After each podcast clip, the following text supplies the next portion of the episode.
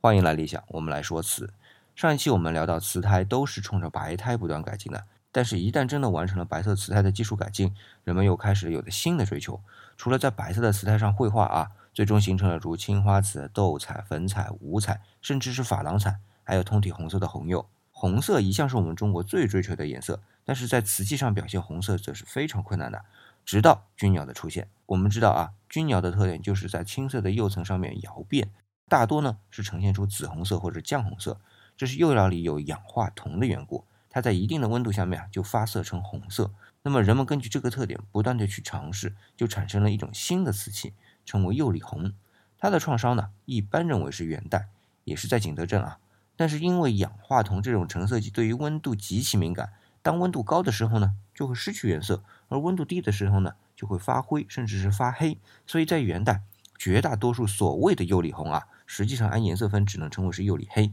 当然，它是成为真正的釉里红的一个过程，因为即便是釉里黑，也是相当难得的。所以当时的人们只要是用氧化铜这个成色剂呈现出来的图案，无论是红的还是黑的，都当做是成品。